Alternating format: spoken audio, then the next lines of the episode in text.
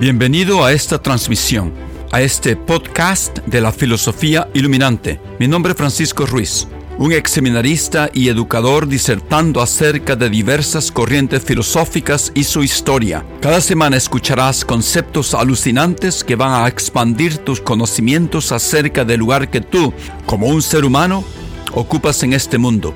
Gracias por pasar un tiempo conmigo hoy. Ahora comencemos con el tema del día.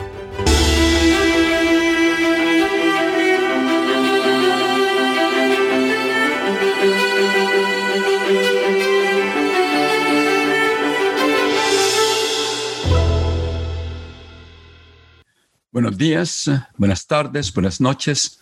Este es Francisco Ruiz de nuevo con ustedes, hablándoles desde Boston, compartiendo con ustedes conocimientos filosóficos. Empecé esta serie de grabaciones al principio de la pandemia para compartir lo que yo estaba en el proceso de aprender con todos ustedes.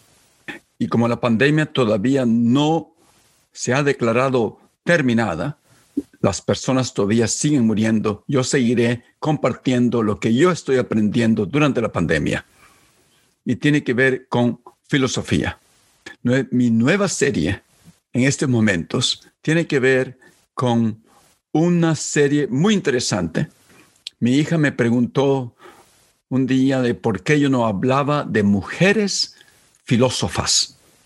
Y ella me dice que tendría que haber algunas mujeres filósofas en la historia de la humanidad. Y por supuesto que sí. Entonces he empezado esta serie concentrándome en mujeres filósofas. Y he empezado con las mujeres de Grecia antigua. Y ustedes saben que los griegos comenzaron con la filosofía que nosotros estudiamos en el colegio. Comenzamos con los eh, grandes eh, filósofos griegos, como Sócrates, eh, Platón, Aristóteles, etc.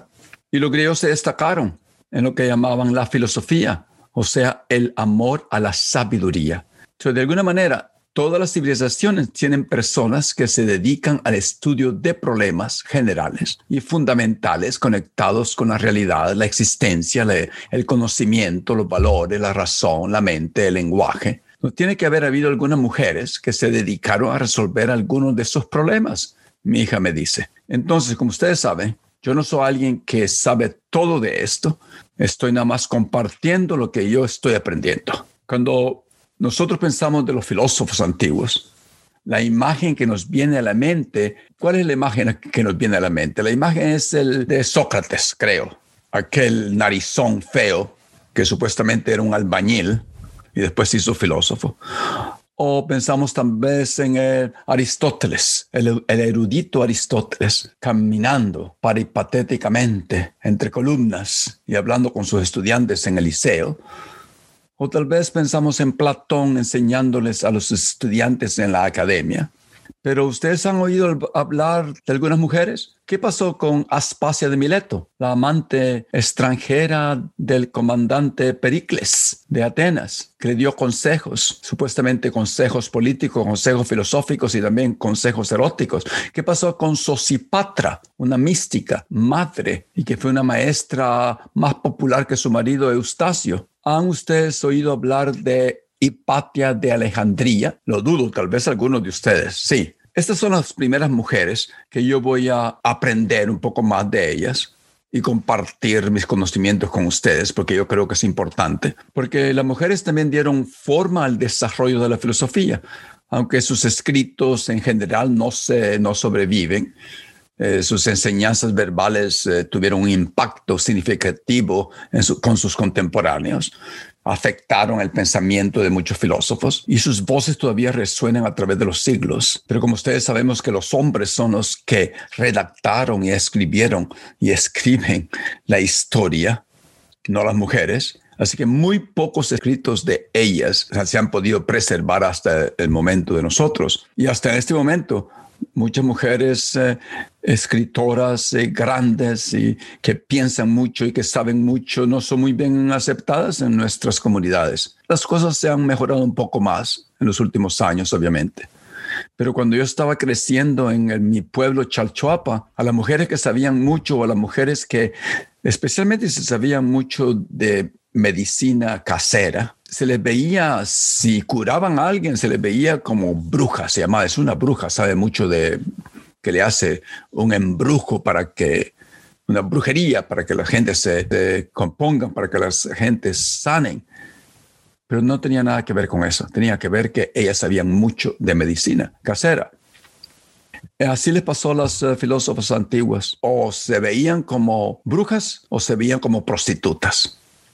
Entonces, la primera mujer, la primera mujer se llama Aspasia de Mileto. este es su contexto histórico. Estamos hablando aquí de la época dorada de la Grecia antigua, la Grecia de Pericles. Algunos la llaman el siglo de Pericles o sea, el siglo V antes de Cristo, 499, 401. Esos años son el siglo V antes de Cristo. En aquel tiempo, geográficamente, Atenas, la capital de la región que se llama Ática, había formado una alianza con muchas otras ciudades, estados-ciudades, llamadas eh, polis por algunos, localizadas alrededor del mar Egeo. Esto cubría las costas de lo que hoy es Turquía, de la parte occidental de Turquía. Entonces, todas estas ciudades hablaban griego. Sabemos mucho acerca de, estas cosas porque hubo escritores griegos que escribieron su propia historia. Uno de los más importantes se llama Herodoto o Heródoto, como ustedes quieran decirlo. También estaba otro llamado Tucídides y Genofonte. Eh, Herodote escribió un libro llamado Historias. Se dedicó mucho a describir las guerras en contra de los persas. Y Tucídides escribió la historia de las guerras entre Esparta y Atenas. Y Genofonte, que era un general, y Tucídides también era un general, pero Genofonte también escribió y Genofonte era discípulo de Sócrates, escribió describiendo las guerras donde él era comandante, también general. Entonces, muchas de las guerras se saben a través de Genofonte. En este siglo V también pasaron las inolvidables guerras del Peloponeso, ¿no? guerras entre Esparta y Atenas. Pero las primeras guerras de este siglo V para dar un contexto histórico de este siglo, fueron en contra de los persas en la primera mitad del siglo V.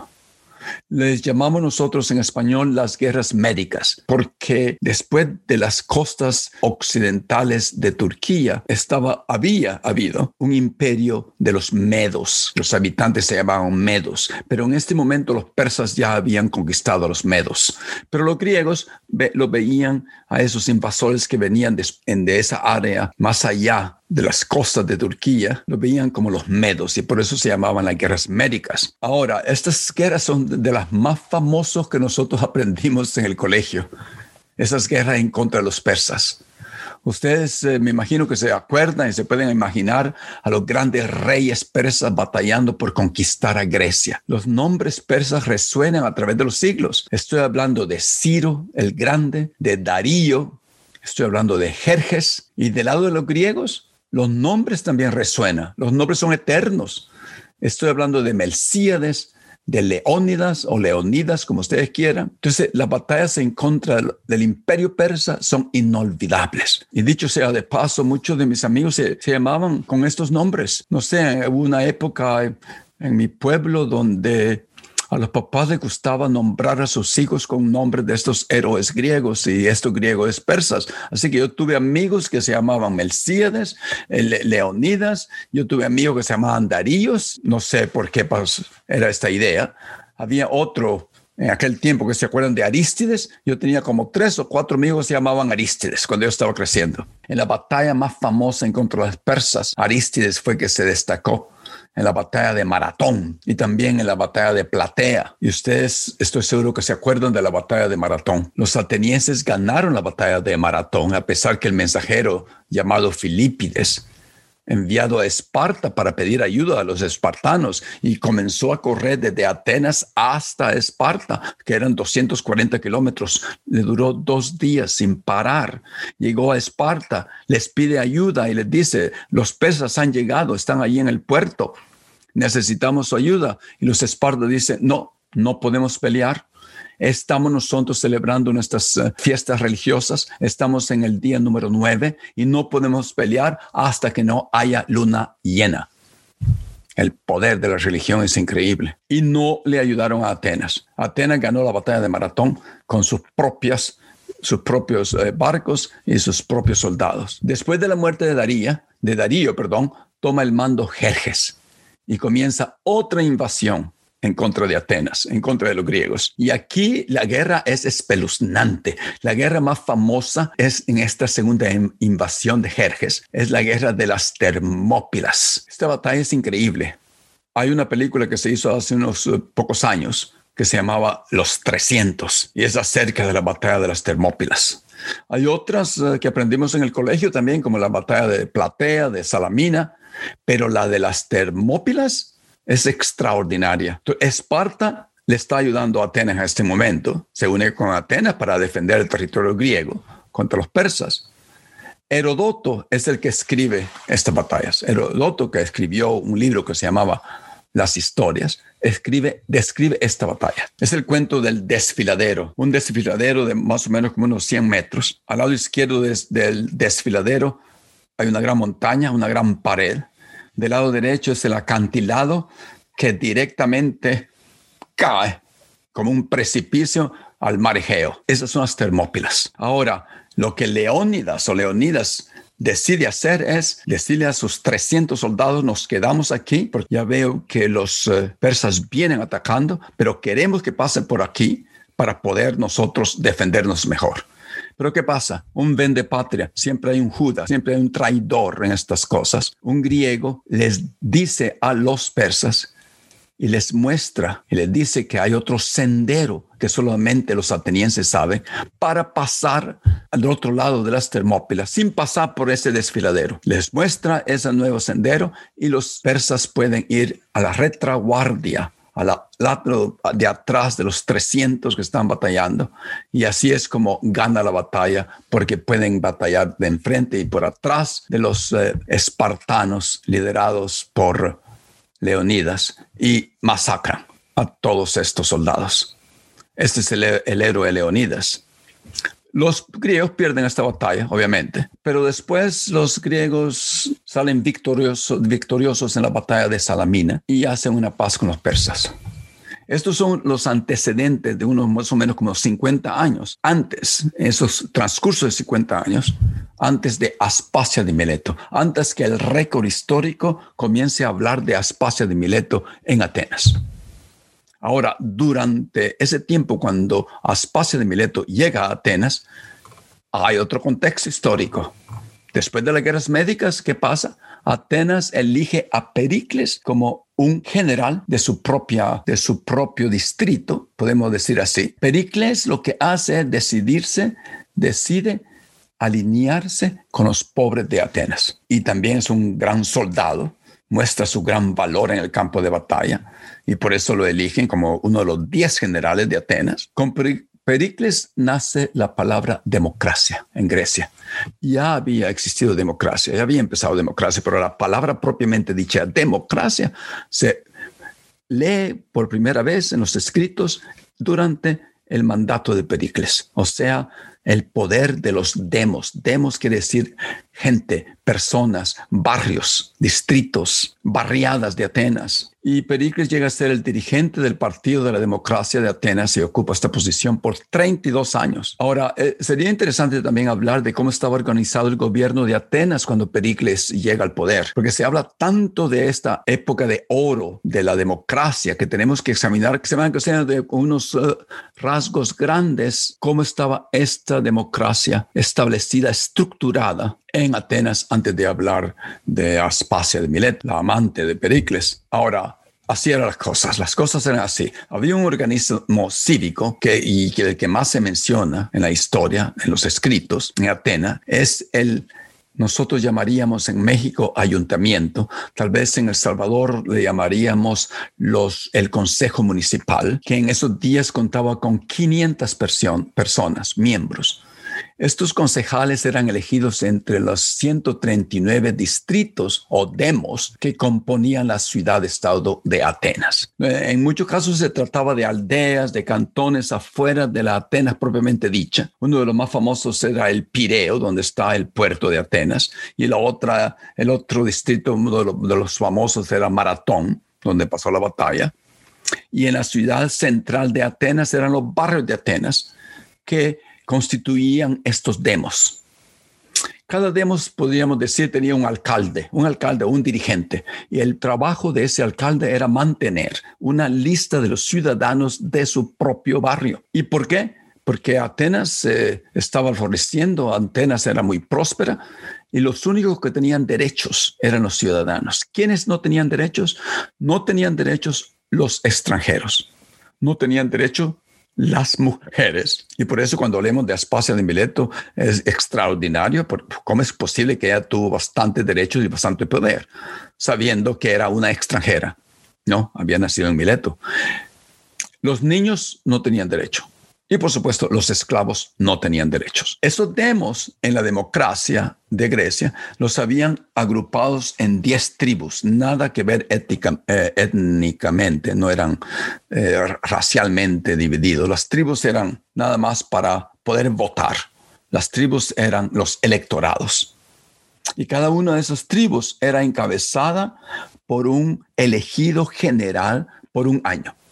Pericles era uno de esos. Pero la autoridad final, sin embargo, no estaba en el consejo de la ciudad o el consejo municipal. La autoridad final descansaba en las reuniones que ocasionalmente, tal vez una vez a la semana, una vez eh, cada dos semanas, las reuniones que hacía la asamblea la eclesía o la eclesia, como quieran decir ustedes, esa eclesia o iglesia, la asamblea, que estaba compuesta por todas las personas de la ciudad que podían votar. Y potencialmente la asamblea podía estar compuesta por 40 mil personas, no tratando de reunirse y votar sobre los temas del día. Pero en realidad no todo el mundo se presentaba cuando se convocaban estos, estas reuniones pero dado que a veces se requería un quórum de seis mil para poder resolver asuntos, era, no, es evidente que había una gran participación en estas discusiones y en estas votaciones. Es por eso que estas reuniones de la asamblea se llevaban a cabo al aire libre, en, la cima de una colina llamada Nix, pero comienza con una P, Nix, al sur del Ágora o Agora, eh, que era el, mercado, los edificios del gobierno, el centro religioso. El Consejo Municipal se encargaba de redactar todos los proyectos de ley, pero como ciudadano uno participaba en la asamblea y los votaba, tomando así las decisiones finales. Los tribunales habían también tribunales de justicia, se reunían algunas y hacían algunas decisiones finales, pero sobre una base más pequeña de caso por caso. Cada año, 6 mil ciudadanos mayores de 30 años eran elegidos como prospectos, como miembros del jurado, de donde se podrían sacar 200 jurados algunas veces o 1500 jurados algunas veces, dependiendo del tipo de, juicio que iban a tener. Si el juicio era muy serio, habían más miembros del jurado. Entonces, claramente, un gobierno directamente democrático, dirigido por el pueblo, requería un gran compromiso de tiempo, una gran participación de parte de los individuos, de parte de los hombres ciudadanos, de parte de los elegidos como unos llamados arcontes, que eran funcionarios del gobierno, otros llamados estrategas, que eran los generales, los concejales, los jurados y otros funcionarios de la ciudad, tenían que poner mucho tiempo. Y eso eh, es por eso que el Partido de Defensores de la Democracia, de Pericles, hizo arreglos para que las personas que ocupaban esos cargos fueran compensadas económicamente por la ciudad, porque se requería mucho tiempo. la facción pro-aristocracia. Como ustedes saben, siempre la aristocracia está en contra de la democracia. Los aristócratas siempre quieren preservar sus propios privilegios, sus riquezas y más que todo el poder que tienen sobre un pueblo en general. Por supuesto que los pro-aristocracia, otro partido dentro de Atenas, se oponía a que la gente fuera pagada, remunerada económicamente, compensada económicamente, porque decían que así, así no valía la pena, no era una democracia. Pero lo que en realidad ellos querían hacer es preservar su poder, sus privilegios, ¿no? siendo ricos, y se oponían a las ideas de Pericles. Pericles lo que quería es pagarle a las personas porque, porque quería que todos los pobres también pudieran participar. Y Pericles pudo ejercer muchos de sus poderes en la asamblea porque en el consejo municipal él tenía su propia gente y nada más mandaba proyectos que él quería que la asamblea también, ¿no? como todos políticos hacen, para que la asamblea votara en esos proyectos. Pero otra cosa que Pericles hizo reconstruir a Atenas después de las batallas de, en contra de los persas. Entonces, lo que conocemos como la Grecia que inventó la democracia pasa en este siglo, en el siglo V antes de Cristo. Y Pericles fue el protagonista mayor. Entonces vale la pena hablar un poco acerca de su reinado para entender a la mujer, a su amante, Aspasia de Mileto. Entonces hay que mencionar un aspecto muy interesante de la, democracia de Atenas, porque les, pasé, les pasó a muchos eh, grandes hombres eso. Tenemos que mencionar el destierro. El destierro era un mecanismo para sacar de Atenas a esas personas que se veían como una amenaza en contra de la democracia de Atenas una amenaza en contra de la igualdad del pueblo. Esto los griegos le llamaban ostracismo. Y le llaman ostracismo por esta razón. Como ostras de las que comemos nosotros, ostracismo, ostra quiere decir caparazón en general, cualquier caparazón, como en las ostras. En la tortuga, la cáscara de huevo es un caparazón un pedazo de cerámica en esa forma es un caparazón. Los miembros de la asamblea usaban pedacitos de cerámica como caparazón y adentro escribían los nombres de las personas que querían que fueran desterradas. Después votaban a esas personas, sacaban a esas personas de Atenas, los mandaban a que se salieran de Atenas, no importaba dónde fueran. Algunos se iban para Mileto, eh, para la otra, la otra costa del mar Egeo. Así es como supuestamente Atenas preservaba la igualdad dentro de la democracia de Atenas. Cualquier persona que se creía que era muy rico o que tenía mucho poder se mandaba al destierro. Menciono esto porque Pericles tenía miedo que los desterraran. Al principio tomó una actitud de un comportamiento muy moderado, muy suavecito, eh, detrás de las puertas, no quería hacer mucha bulla porque tenía miedo que lo desterraran que los mandaron, el destierro, la eclesia, la asamblea era la que votaba, y por eso Pericles se mantiene un poco, así un poco calladito, hasta que cuando viene Aspasia de Mileto y se hace amante de Pericles, las cosas cambian, y eso lo vamos a ver en la próxima grabación. Ahora, para terminar, estos son los grandes eh, logros de Pericles en Atenas. Es un resumen de algunos grandes logros. Primero, él fomentó las artes y la literatura. Él fue el que mandó que a los pobres no se les cobrara la entrada al teatro. Ustedes saben que el teatro griego es uno de los grandes teatros clásicos famosos donde nace supuestamente el teatro de nuestra civilización occidental, nace en Grecia. Pericles quiere que todo el mundo vaya y si no pueden pagar, que entren a ver el teatro. También Pericles le paga a los escritores, a los dramaturgos para que escriben las obras. Y al que el primero que le paga fue a Esquilo. Y ese Esquilo escribe una obra que se llama Los persas, que celebra la victoria de los griegos en la batalla de Salamina. Ahora, segunda cosa que hizo, reconstruyó a Atenas después que los persas la habían devastado y construye el Partenón, el símbolo de Pericles, el símbolo de Atenas en este momento, Ahí está el Partenón, ustedes lo pueden ir a ver. Y también Pericles le otorgó gran importancia a los dioses, fundamentalmente a Atenea. ¿no? Le construyó una de las más grandes estatuas en el Acrópolis, a Atenea. Y hizo que Atenas se convirtiera en el poderío naval del mar Egeo porque Pericles manda construir muchos barcos de tres pisos, de tres hileras de remos. Esos barcos llamados triremos, que serán los más veloces, los más veloces, los más rápidos del mar Egeo, eran los barcos de Atenas. Entonces, luchó también por los derechos, como ya hablamos, de la, para la igualdad política de los pobres, fortaleciendo la democracia de Atenas. Ah, también era amigo de los grandes escritores, de Tucídides, amigo, también de Sófocles, otro dramaturgo, de escultores, uno llamado Fidias, que fue el que reconstruyó gran parte del, de los edificios del gobierno después que los persas habían destruido todo en Atenas, le habían quemado también. También es famoso por los discursos, pero al principio no era muy famoso. Se hizo tan famoso cuando conoció a Anastasia de Milet. Entonces algunos dicen, en Tucídides dice, y hay otros escritos que dicen, que los discursos que Pericles hacía o pronunciaba en frente del pueblo eran escritos por Aspasia de Milet. Principalmente un discurso que hizo para conmemorar la muerte en la primera batalla del Peloponeso, la muerte de sus soldados, una que se llama el discurso fúnebre de Pericles o la oración fúnebre de Pericles. Supuestamente fue escrita por Aspasia de Mileto. Tucídides escribe acerca de esto en su historia de las guerras del Peloponeso. Termina así Tucídides, no termina, Tucídides eh, cita Pericles diciendo al final esta frase, decidid que la felicidad depende en ser libre y la libertad depende en ser valiente. Vamos a continuar el próximo. Gracias por estar conmigo. Vamos a continuar la próxima semana con otro episodio, pero más con más detalle, más detallado acerca de Aspasia de Mileto. Buenas tardes, buenas noches y nos vemos pronto. Espero. Gracias por haber escuchado mi grabación que produzco para contribuir al desarrollo humano de mis oyentes.